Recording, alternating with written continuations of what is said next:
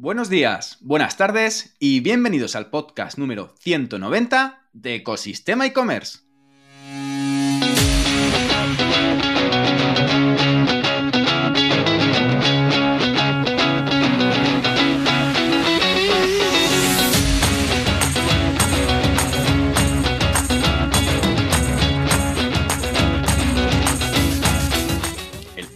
Como sabes, donde encontrarás todo relacionado con el mundo e-commerce, sin filtros. Herramientas, trucos, noticias, emprendimiento y muchísimo más para crear tu tienda online o hacer crecer la que ya tienes. Hoy además de poder escuchar el podcast por los canales habituales, los viernes que hay entrevista, la podrás ver también a través de YouTube, en el canal de Ecosistema e-commerce. Al micrófono, Javier López, consultor de e-commerce y director de ecosistemaecommerce.com, la plataforma donde podrás disfrutar de todo lo que necesitas saber sobre el apasionante mundo del comercio electrónico. Y en el programa de hoy, número 190, hemos traído para hablar de e-commerce a Eloy Mariot, un referente con una dilatadísima trayectoria en puestos ejecutivos y que actualmente es el director digital y de e-commerce de la Casa del Libro. Pero antes de arrancar, damos paso a la frase del día. La inteligencia es la capacidad de adaptarse al cambio, dicha por Stephen Hopkins. Y si hablamos de adaptarse a los cambios en e-commerce, el protagonista que viene hoy nos puede dar unas cuantas lecciones porque cuenta con una trayectoria espectacular en empresas que son referentes en sus sectores. Eloy Mariot es actualmente el responsable de toda la parte digital y de e-commerce de una empresa centenaria como es la Casa del Libro, de los e-commerce más importantes de España pero antes ha sido director digital y de e-commerce en Douglas, director de e-commerce global en NH y en Imaginarium. Y con todo esto, además ha tenido tiempo para emprender proyectos propios. Hoy vamos a hablar de e-commerce en varios sentidos y desde diferentes perspectivas. Sin más tiempo que perder, comenzamos. Muy buenos días y bienvenidos otro viernes más a la sección de los protagonistas del e-commerce. Y hoy contamos dentro de los protagonistas a Eloy Mariot, que es director de e-commerce y de digital de la Casa del Libro. Muy buenos días, Eloy, ¿cómo estás? Hey, buenos días, muy bien. Muchas gracias por la invitación. Muchas gracias a ti, por, sobre todo por tu tiempo, por venir, porque la verdad que tengo muchas ganas de poder hablar de e-commerce contigo, porque además tienes una dilatadísima trayectoria con puestos ejecutivos en compañías líderes de muchos sectores, sectores diferentes entre ellos. De hecho, has sido director de e-commerce global en Imaginarium y NH, has sido director digital y de e-commerce en Douglas y ahora pues estás en la casa del libro. Entonces, la primera pregunta es, ¿quién es Eloy? Y un poco cuéntanos ese camino que has tenido hasta el día de hoy. Perfecto, muy bien. Pues bueno, te diré, al final todo el tema digital siempre nos, se nos ha relacionado como los frikis, ¿no? Los frikis de las empresas. Y sin embargo, yo lo veo como un, término positivo, el que estés constantemente tratando de, de aprender, eh, nuevas cosas y aplicarlas. Sobre todo lo que decías, los cambios de sector a mí me han dejado mucho, porque en un sector aprendes algo, por ejemplo, que está en auge, algo que puede ser en ese momento innovador, sin embargo, te cambias de sector, es totalmente diferente, con lo cual sigues aprendiendo, pero por otro lado, aplicas parte del conocimiento adquirido. Del know-how. Eso es, yo, bueno, estudié ingeniería, ingeniería superior, y sin embargo, lo que siempre digo, redondeo porque siempre nos dicen que los ingenieros somos cuadrados, que trato, he tratado de redondear esas esquinas con un MBA. Un MBA que me sirvió mucho, método de caso eh, de, Harvard en aquella época, y donde aprendes mucho temas de finanzas, eh, estrategia, marketing. Y todo mi trabajo afortunadamente ha sido relacionado en mis últimos años con, con gestión. Entonces, a veces son incluso habilidades más suaves, ¿no? Lo que se llama soft skills, pero no dejo de tratar de seguir aprendiendo el tema de tecnología, ver qué se puede hacer con inteligencia artificial, con machine learning, tema de datos, tema de, big data, de incluso algún tipo de informe más avanzado, Power BI. Entonces, bueno, me consideraría una persona inquieta, inquieta para, para aprender y tratar de, aplicar lo aprendido. Y sobre todo en el sector digital, que es muy generoso, tratar de estar en contacto con gente que sabe, que sabe mucho y poder compartir esas experiencias. Mm, sí, es, muy bueno. Además, que este sector eh, me gusta a mí mucho porque es muy colaborativo, en este caso, además. Y mm, sobre todo, yo también he estado saltando un poco de sectores. Eh, eh, por ejemplo, yo estaba en medios de comunicación, de ahí pasé al mundo de la música, de ahí pasé al mundo de la tecnología. Y, la verdad que he recopilado muchos aprendizajes durante esa trayectoria y también me gustaría saber que tú con qué te has quedado a nivel profesional de aprendizajes en cada uno de esos sitios con los que has estado. pasado de hoteles a cultura y libros, pasando por cosmética, juguetes. La verdad que bastante, bastante completa. Pues sobre todo adaptarte que cada empresa tiene una cuenta de resultados, tiene una problemática y unas posibles soluciones muy diferentes y que hay que tratar de optimizar el trabajo, eh, gestionarlo para que las inversiones que hagas, ya sean proyectos en canales, por ejemplo, optimización de canales, donde en algún momento hace muchos años aprendes el detalle, ¿no? De cómo optimizar campañas Facebook, eh, en, Google, en SEM, temas de, usabilidad. Como te comentaba antes, el conocimiento al final que, que requieres para trabajar en e-commerce es muy distinto. Incluso yo en ocasiones menciono que tienes que hablar diferentes idiomas. En algún momento ponerte la gorra de, oye, voy a hablar con tecnología, pues tengo que hablar de temas de funcionales, incluso a nivel base de datos, cómo pueden estar distribuidos las, las familias o familias, clientes. Sin embargo, en algún momento, pues tienes que hacer campañas, tienes que vender, tienes que tener muy buena relación con marketing, con todo el, calendario eh, promocional, posiblemente de cada una de las empresas, y tienes que cambiar de lenguaje, ¿no? Y ya estando en un comité de dirección, pues tienes que hablar temas también incluso de operaciones, de logística, de algunos otros temas mucho más grises que posiblemente no se ven y sin embargo son igual o más importantes de lo que a veces aparece en una web. O sea, no solamente ver la parte final, la guinda, sino realmente qué está pasando por debajo.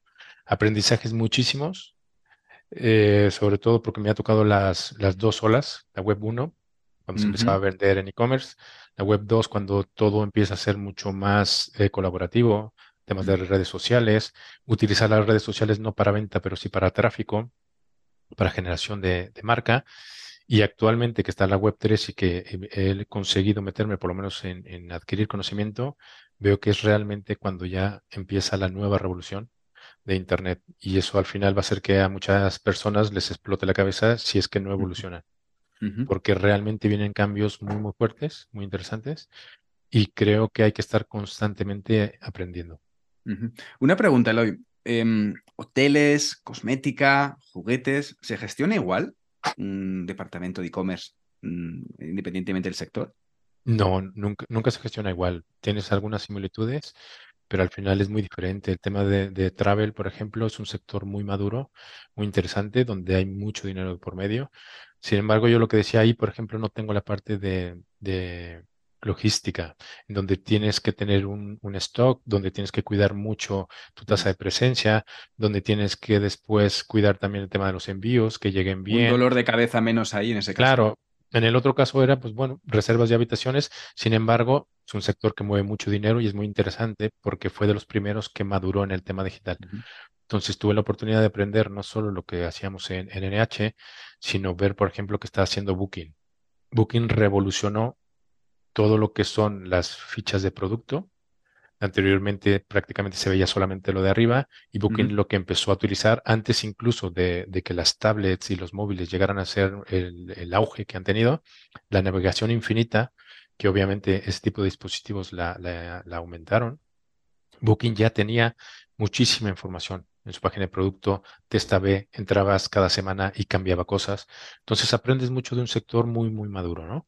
En el, caso de, belleza, también es muy interesante, es muy diferente porque aquí los factores clave son surtido y precio, que fue cuando empecé, incluso un poco antes empecé a trabajar con lo que llamo la pirámide de, del e-commerce, en donde pongo en la base la, parte de gestión del surtido, de inventario, Luego te quiero preguntar, luego te quiero preguntar por la pirámide del e-commerce, que la tengo apuntada aquí, esta, esta pregunta.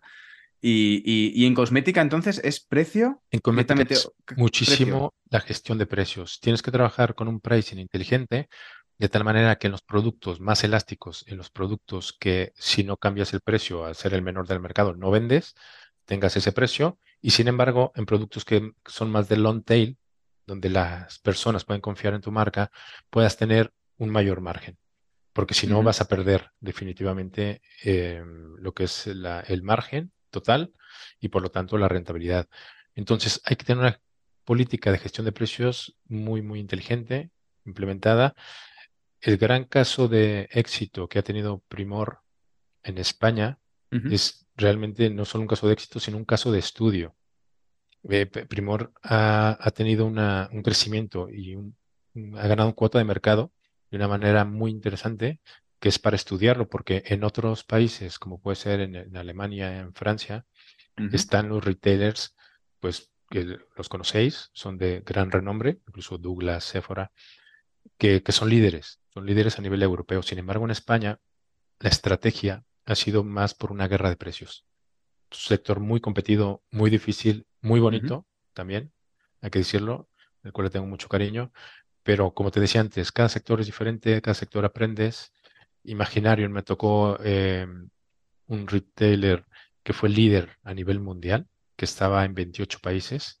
Increíble, realmente siempre lo he dicho, he conocido a gente muy inteligente y Félix Tena, el fundador de Imaginarium, es uno de ellos, le tengo mucho respeto, y llegó a ser líder a nivel mundial. Entonces, es un caso de, también de estudio y de éxito muy interesante en el que a nivel retailer, pues yo aprendí muchas cosas, también temas, como te decía, más relacionados con, con el stock, con el inventario, y la verdad es que trabajé muy bien. En cada una de las empresas que he estado, aprendes, conoces gente también, gente que, que te ayuda o al contrario, que también colaboras con ellos y al final es lo que te queda, te queda conocimiento y te quedan eh, la parte humana que tienes en cada una de ellas. Sí. Aparte de esto, Eloy, también has, no solamente has trabajado por cuenta ajena en grandes compañías, en multinacionales, sino también has emprendido en diferentes proyectos. ¿Te tomaste un descanso para ello o lo compaginabas con, no, no, trabajando en otras compañías? Realmente lo, compaginaba en algún momento, sí que fue a lo mejor un cambio y donde me pude dedicar un poco más.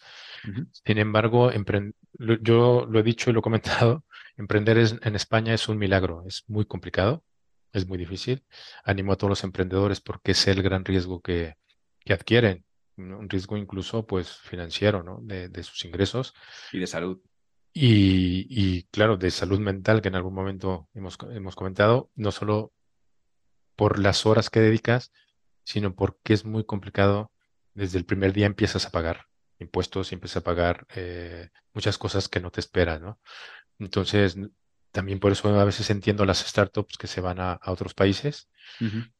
Yo lo, lo, intenté un par de veces con ideas que en su día eran muy, muy potentes. Una de ellas era venta de e-commerce por en Facebook, incluso teniendo la aplicación desarrollada. ¿Cuál fue el problema? Que, que las empresas no sabían ni siquiera cómo estar en Facebook en aquella época. Entonces, además de eso, Facebook cambió totalmente. Al principio Facebook era como un consolidado de aplicaciones. Y había aplicaciones y hubo aplicaciones que tuvieron muchísimo éxito. Son las de juegos. La Singa, que es una de las empresas de ejemplo, pues se fue al cielo con temas de, juegos, monetización. Y en algún momento Facebook cambia de estrategia y se convierte en un medio más que en un consolidado de aplicaciones. Entonces, en ese momento Facebook empieza a ganar mucho dinero con temas de campañas, presencia de, las mismas empresas, y sin embargo las aplicaciones se diluyen. Eso fue un, fue un intento muy interesante. Y después tuve otro que fue para hacer networking con eh, LinkedIn fue muy interesante. Tuve una aplicación con 50.000 descargas, eh, usuarios en países europeos, usuarios en Estados Unidos, gente que me llamó de Estados Unidos que quería comprar la aplicación. Eh, algunas cosas interesantes y sin embargo nuevamente LinkedIn fue hackeado en aquella época y entonces el, el, API que tenía el más avanzado, que es el que se integraba con todo, que de hecho esta aplicación se integraba con todo, Tú veías los perfiles íntegramente, veías los contactos en común, los grupos en común, las skills que le llaman las habilidades en común. Y esto funcionaba pues del estilo de las aplicaciones donde haces match, pero para hacer networking, porque aquí no era tema chico-chica, sino era un tema de colaboración y, networking.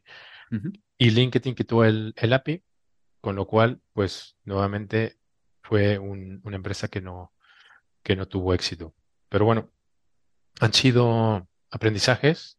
En aquella época me metí muchísimo a lo que es la estrategia de, móvil y me ayudó mucho a entender que compites contra todo el mundo, que tienes una aplicación que tiene que ser la mejor, pero no solo de un país, tiene que ser la mejor de todo el mundo. Cualquier cosa que el usuario no entienda te van a calificar mal y si te califican mal no tienes visibilidad. Lo contrario, a que empiezas a tener visibilidad, cambias unas palabras clave. Hubo un día que multipliqué por 10 el tema de descargas por, por haber cambiado unas palabras. Luego te llegan demandas de otros que se supone que no puedes utilizar su marca, ahora sí, o en, en Apple, en, en, en, Google sí, pero en Apple no. Bueno, es un tema que, que hay que aprender, me sirvió mucho y contento de haber intentado, ¿no? Ideas siempre, siempre existen, siempre las hay, pero bueno, ahora la parte de emprendimiento, de alguna manera la, la completo eh, mentorizando alguna startup, donde no me quita tiempo. Ahí ese, te quitas ahí ese, ese gusanillo. No me quita prácticamente mucho tiempo, a lo mejor imagínate una hora a la semana, pues la buscas, en la tarde, en la noche, lo que sea, y de esa manera puedes a veces ayudar a gente pues que tiene todo, todo el, espíritu de emprender. Qué bueno. Animo a esos valientes emprendedores eh, sin, sin, destino ni, ni, camino todavía por recorrer. Bueno, eh, toda esta experiencia, Eloy, y, y estás en la casa del libro. ¿Cómo es por dentro la casa? Mira, la casa es una gran casa por fuera y por dentro. ¿Qué quiere decir? Es una marca muy conocida en España. Es una marca que ha crecido tanto en cuota de mercado como en visibilidad en los últimos años, con lo cual pues me siento muy contento de, participar y ser parte de ella. Internamente te diría que también existe un ambiente laboral muy bueno eh, y de respeto y de tratar de hacer cosas, a pesar de que es un sector, pues, de muchos años, donde posiblemente innovar no es tan fácil, y sin embargo, yo veo dentro de, la casa, aunque mejor dicho, ese espíritu de, querer hacer cosas, de querer combinar la experiencia de gente que tiene muchos años y que tiene mucho conocimiento, con gente que a lo mejor tiene menos años en, la empresa y sin embargo complementa las, las ideas y la experiencia que ya se tienen, con lo cual te diría que, es una gran empresa. Con una empresa además que es centenaria y que montó creo que su primera tienda online en el 95, creo recordar, más o menos. Sí, efectivamente, eh, bueno, Casa Libro ha cumplido 100 años, lo cual para nosotros es, es un hito y pertenecer a ella es un gran orgullo. Y el tema de digital, yo recuerdo que empezó desde hace muchísimos años. Recuerdo que Casa Libro siempre ha estado presente en temas digitales a un nivel de madurez muy, muy alto, ¿no? Con lo cual para mí, pues eh, era un gran reto también. y, y, sin embargo, me he encontrado con un equipo muy bueno internamente y que eh, han sabido también ver un poco mi visión, ¿no? Mi, mi visión era tratar de consolidar la parte más básica de, del e-commerce, el back to basic, para después, y ahora justo estamos en ello, empezar a hacer cambios más visuales, más externos. Sin embargo, internamente, incluso de cara a hacer optimización de campañas de, tráfico, se ha avanzado muchísimo. Y bueno, por ahí existen algunas menciones, por ejemplo, de Sistrix, nos han mencionado en, como los ganadores de SEO en el 2022. En el blog recientemente también mencioné un listado de las, de las empresas en el 2023 que están teniendo mayor visibilidad.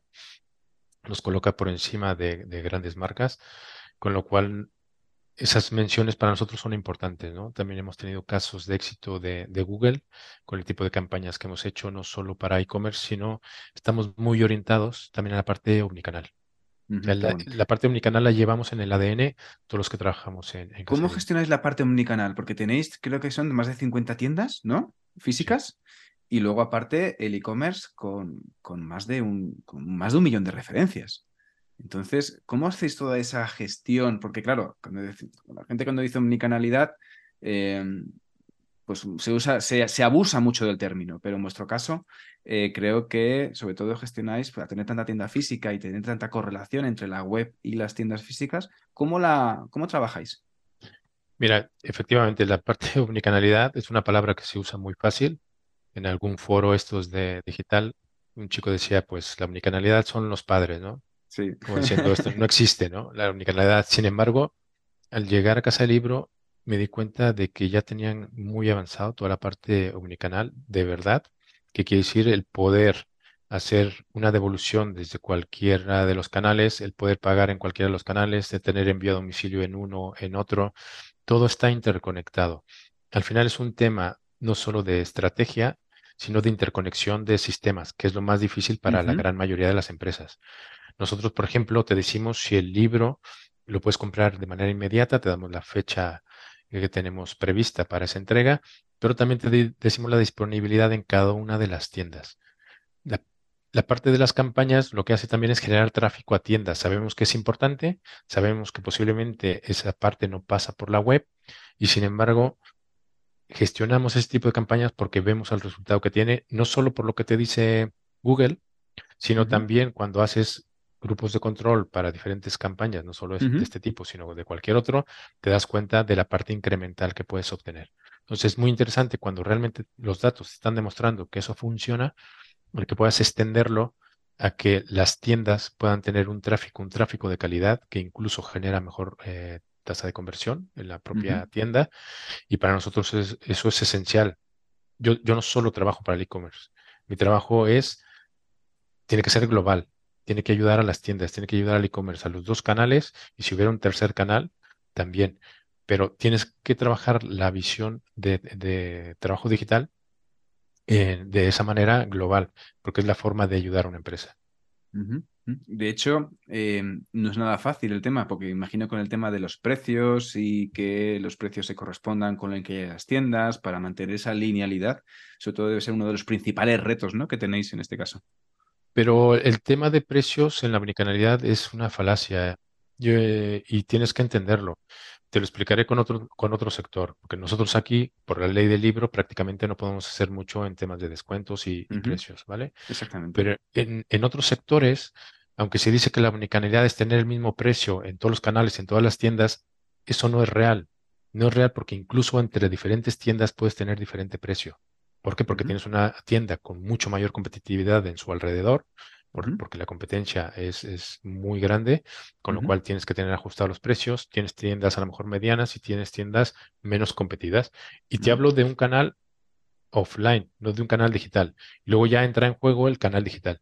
Entonces, el tema de tener el mismo precio para todas las tiendas, todos los canales, en algunas marcas se, se puede hacer, sobre todo cuando tienes eh, un producto único, un producto que es muy diferenciable como un lanzamiento, ¿no? Un lanzamiento importante quizás en este caso. Puede un producto propio, pero cuando vendes productos de diferentes marcas, en donde realmente el precio puede ser diferente dependiendo de muchísimos factores, al final creo que no debería ser un check de la unicanalidad, de decir, oye, tiene que ser el mismo precio, no. Tiene que ser adaptado a nivel local y que sobre todo que la unicanalidad no, digamos, que no perjudique entre... Tiene que ser adaptado a la geografía, a la competencia, ¿vale? Y, al canal. Yo tengo, tengo que reconocer, eh, Eloy, que yo tengo la costumbre de cada vez que veo una tienda de la casa de libro, a mí me gusta mucho leer, como puedes ver ahí detrás, que tengo unos cuantos, unos cuantos libros. Creía que era tu fondo. me gusta mucho a mí los libros en papel y, intento sobre todo inculcarlo también a mis, a mis hijos, ¿no? Em, de hecho, cuando veo una tienda de la casa del libro, eh, no puedo resistirme a entrar y muchas veces caigo comprando un ejemplar para mí o para mi pareja.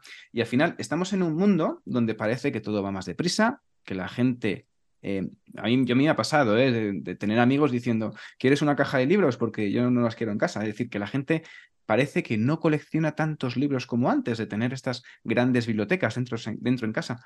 ¿Cómo es el hecho de mantener el interés de los, por los libros de papel para estas nuevas generaciones? ¿Cómo, cómo es mantenerlo? Es, es complicado. Eh, afortunadamente, tenemos índices de que la lectura en jóvenes está creciendo y eso lo puedes verificar perfectamente. Eh, yo creo que el libro es indispensable e irreemplazable, por decirlo así. Mm. Eh, muchos podemos leer en, digital en algún momento de nuestra vida, dependiendo de, un tipo de conocimiento, pero la gente que hemos leído, y a mí me, encanta leer, aunque no leo novela, leo mucho más libro técnico, nos gusta el libro físico, a todos nos gusta. Y el tema de que no puedas tenerlo por espacio, yo a veces lo que hago es regalar los libros a, alguien que sé que va a aprovechar mucho ese libro. Mm. Y me gusta seguir comprando y compro libros. Obviamente los libros que son esenciales que, o que han representado mucho para ti en conocimiento o en algún tipo de memoria, lo que sea, pues son los libros que al final guardas, ¿no? Y guardas con mucho cariño. mucho cariño. Pero yo lo que te diría, no, no vas a dejar de comprar porque tienes espacio, sino mi filosofía es, oye, un libro que sé que además, imagínate un libro que es muy específico, de un tipo de conocimiento, ¿no? Grow Hacking. Ah, pues este libro sé que le va a servir a esta persona. Ya lo leí, no lo voy a guardar porque no es uno de sus libros que, que me Mm. voy a releer en, ci- en cinco años o que le tenga un cariño tan especial. Aprendí, eh, me vino bien, vamos a hacer que rote. Y sigo comprando libros. Y a todos nos Mm. pasa que incluso tenemos una pila de libros por leer. Siempre tenemos ahí Siempre, algo, y nunca se acaba, nunca se leer. acaba. Pero bueno, es parte del, siempre he dicho, trata de parte de tu, de tu ingreso, Mm, convertirlo en conocimiento. Y qué mejor forma que, que ver, que ver libros, que leer libros, ¿no?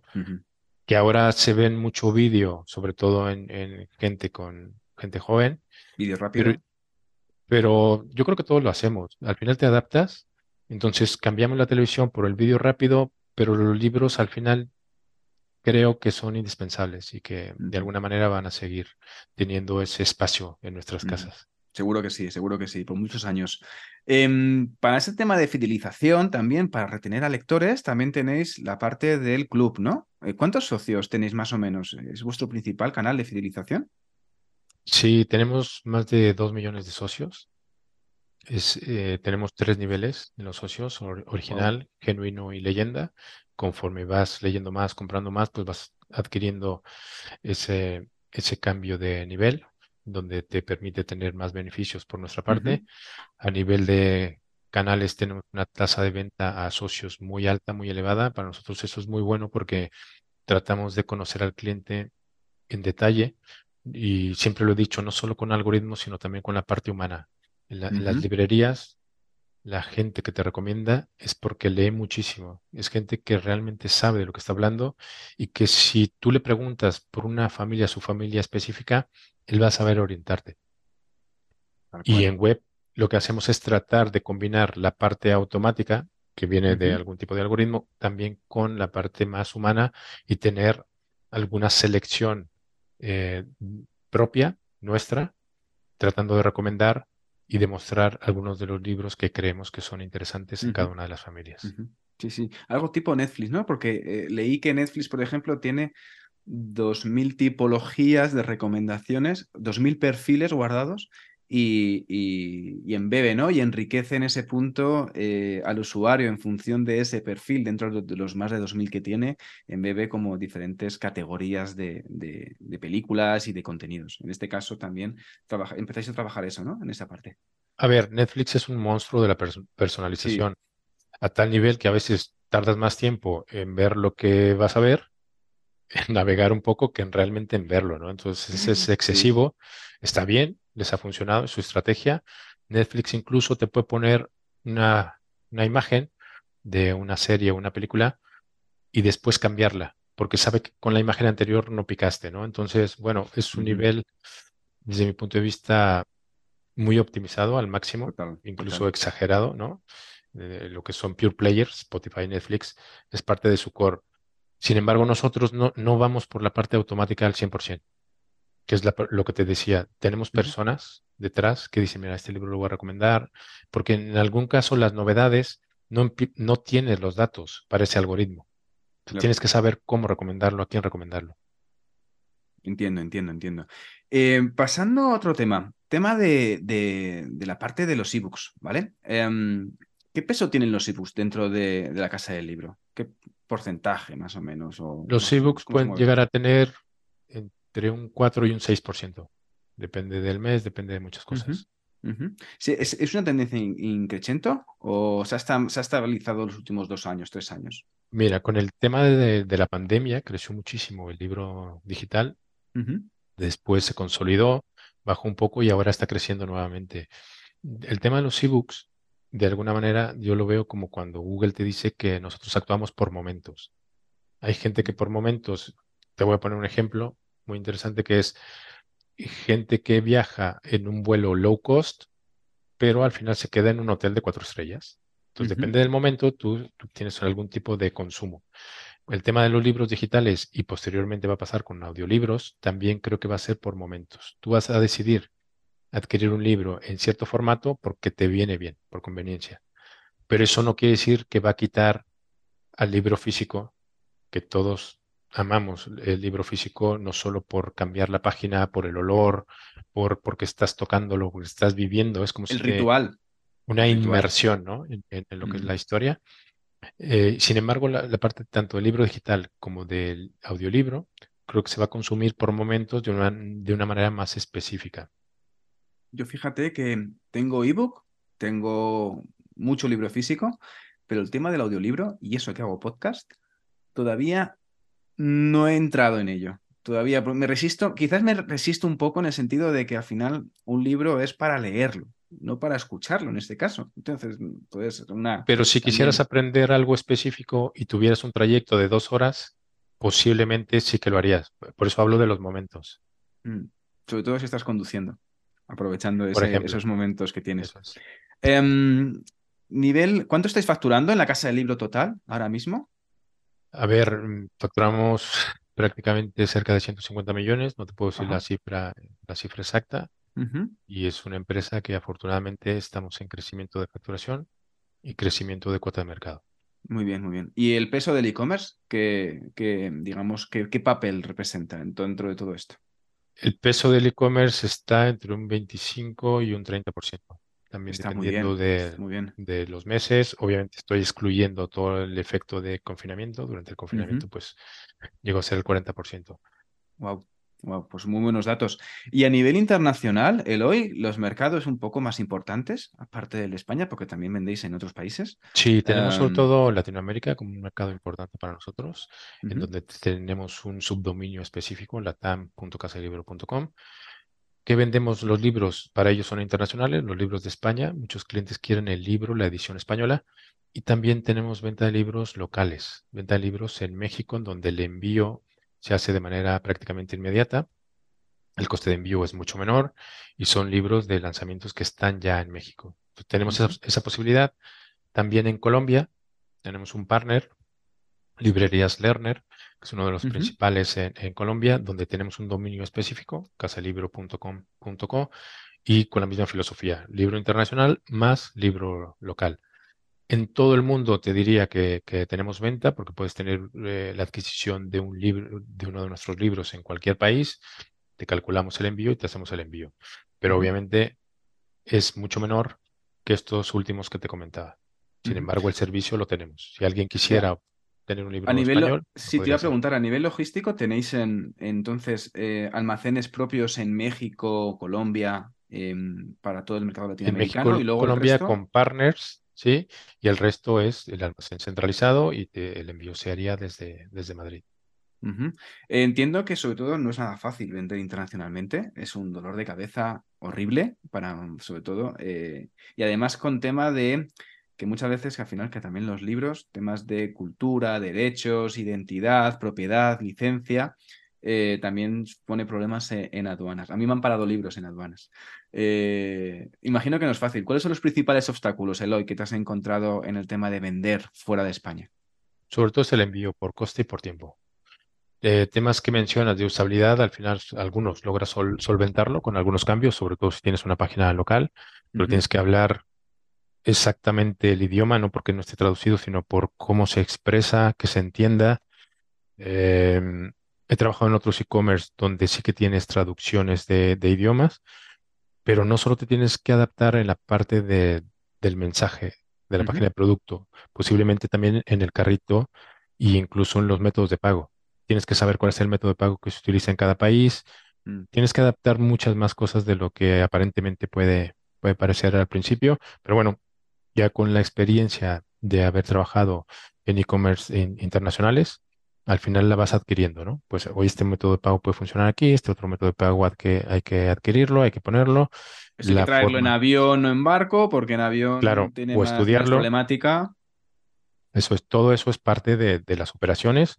Nuevamente volvemos a que hay parte visible donde sí que se cambia y lo, puedes ver de manera directa, pero luego hay parte de operaciones que no las ves y que tienes que adaptarte a ello, evidentemente.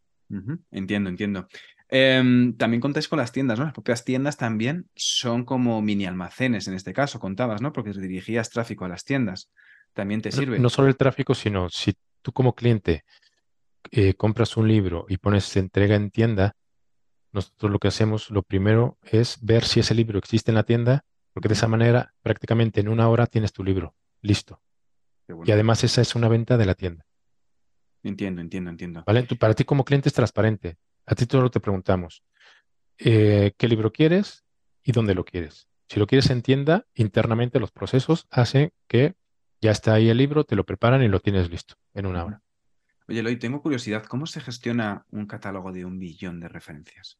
Bueno, tenemos más de dos millones de, referencias. El doble. Y, es uno de los, de los temas que siempre hay que tener mucho cuidado, sobre todo con temas de eh, performance.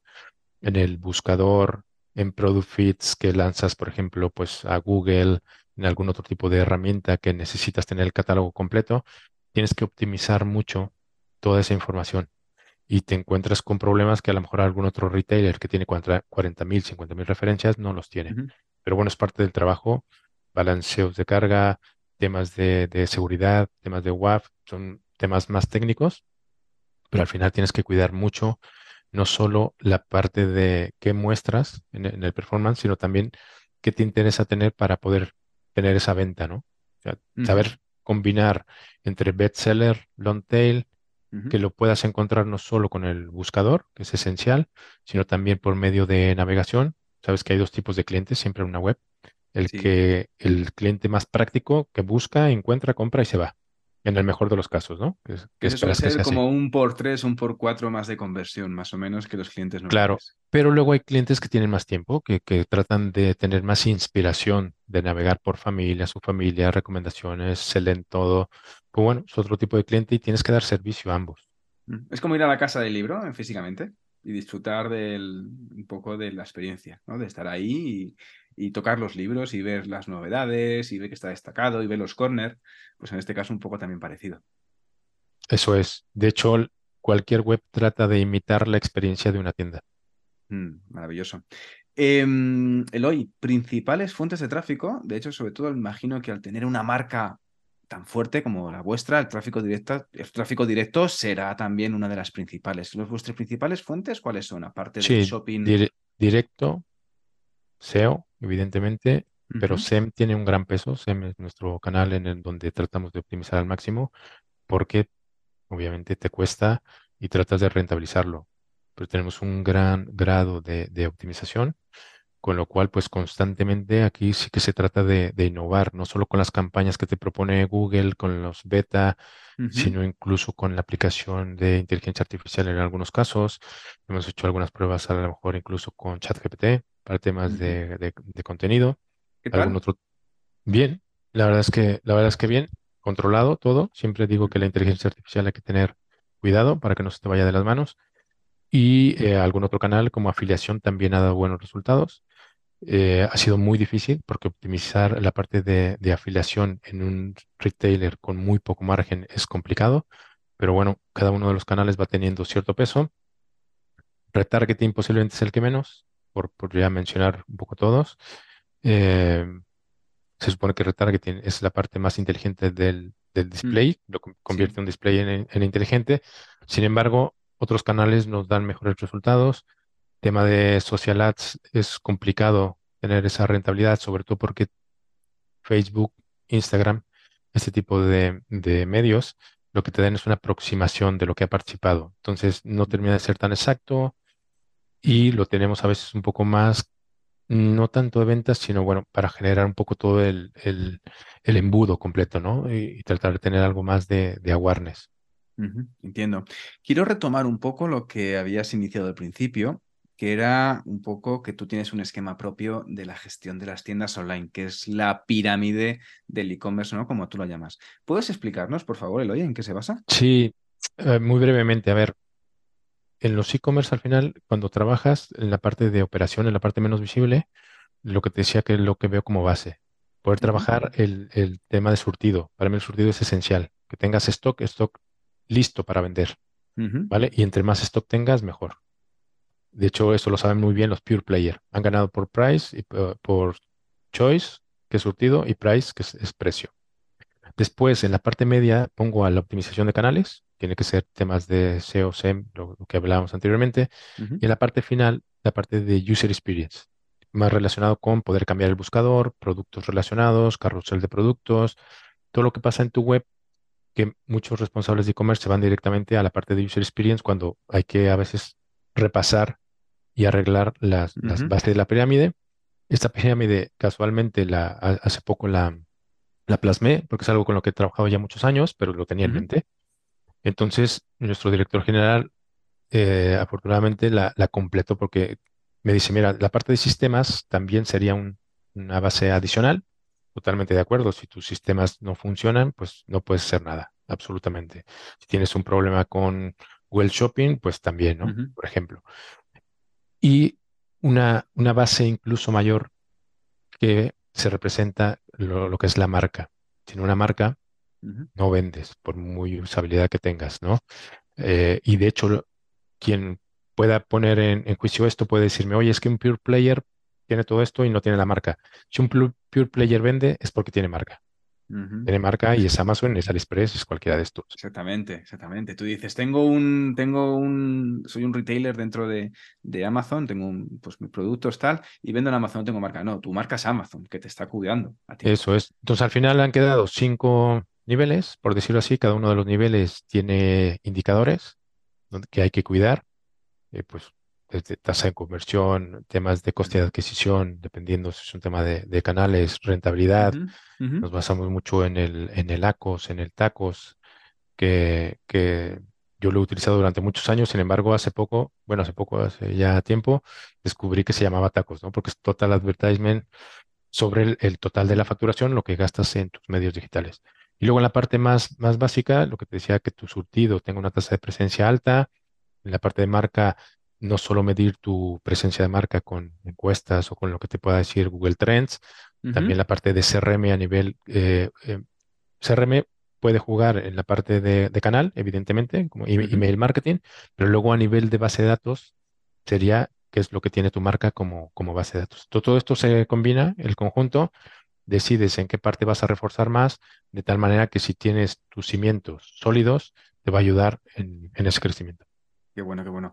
Y para todo ese crecimiento, y estabas hablando también al principio con todo el tema de Web3, automatización, em, ¿qué herramientas estáis utilizando a nivel de, automatización dentro del e-commerce, de la casa de libro?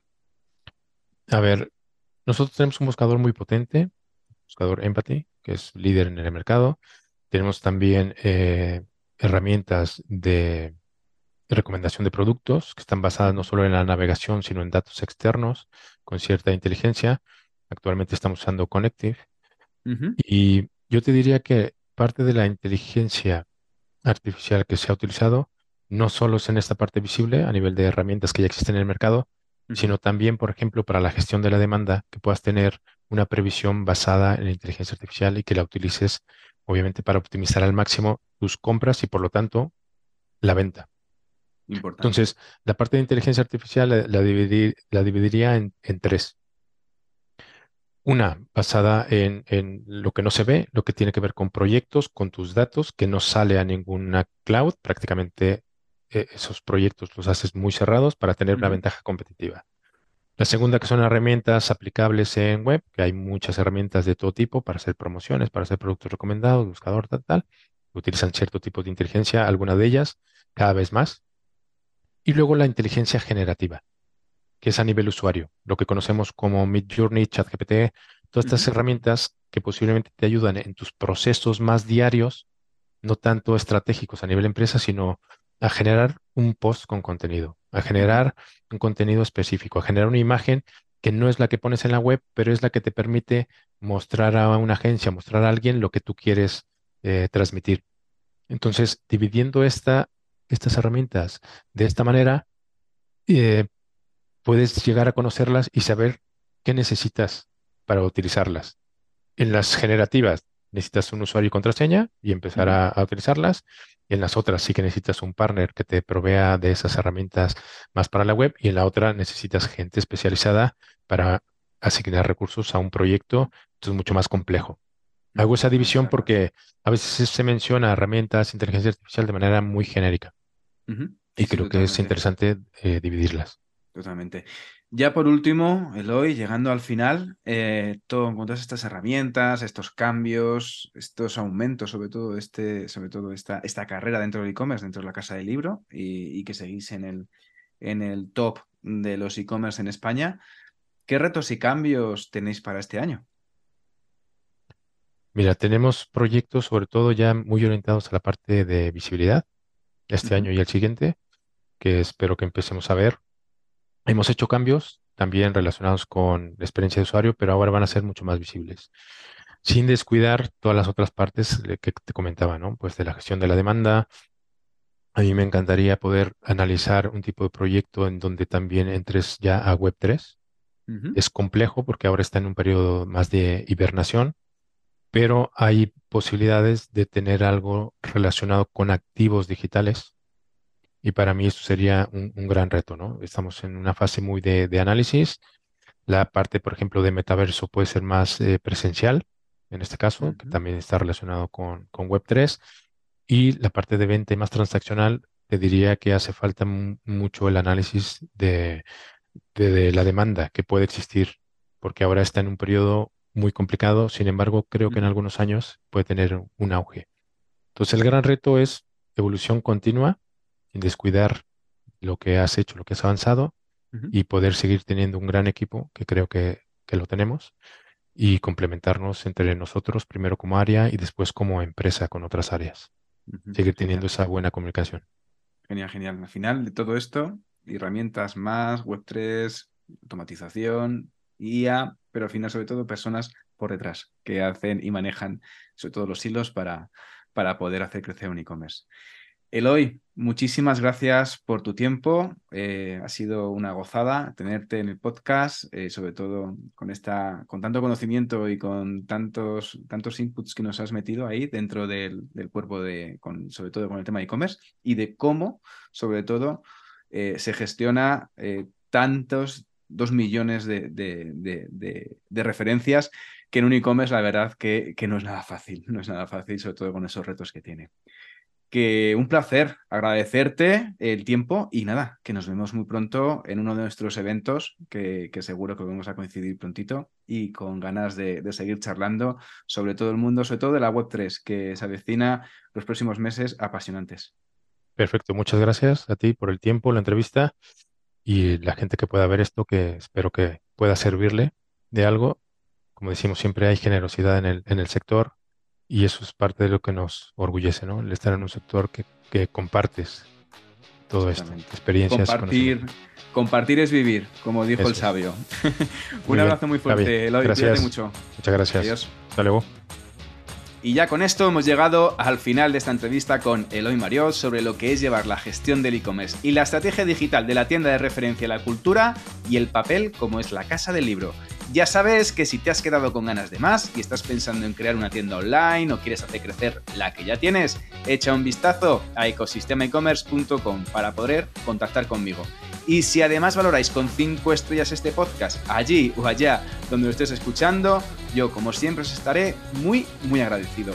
Gracias de nuevo y nos escuchamos el próximo lunes con un nuevo episodio de Ecosistema e-commerce. Que tengas muy buen fin de semana. Adiós.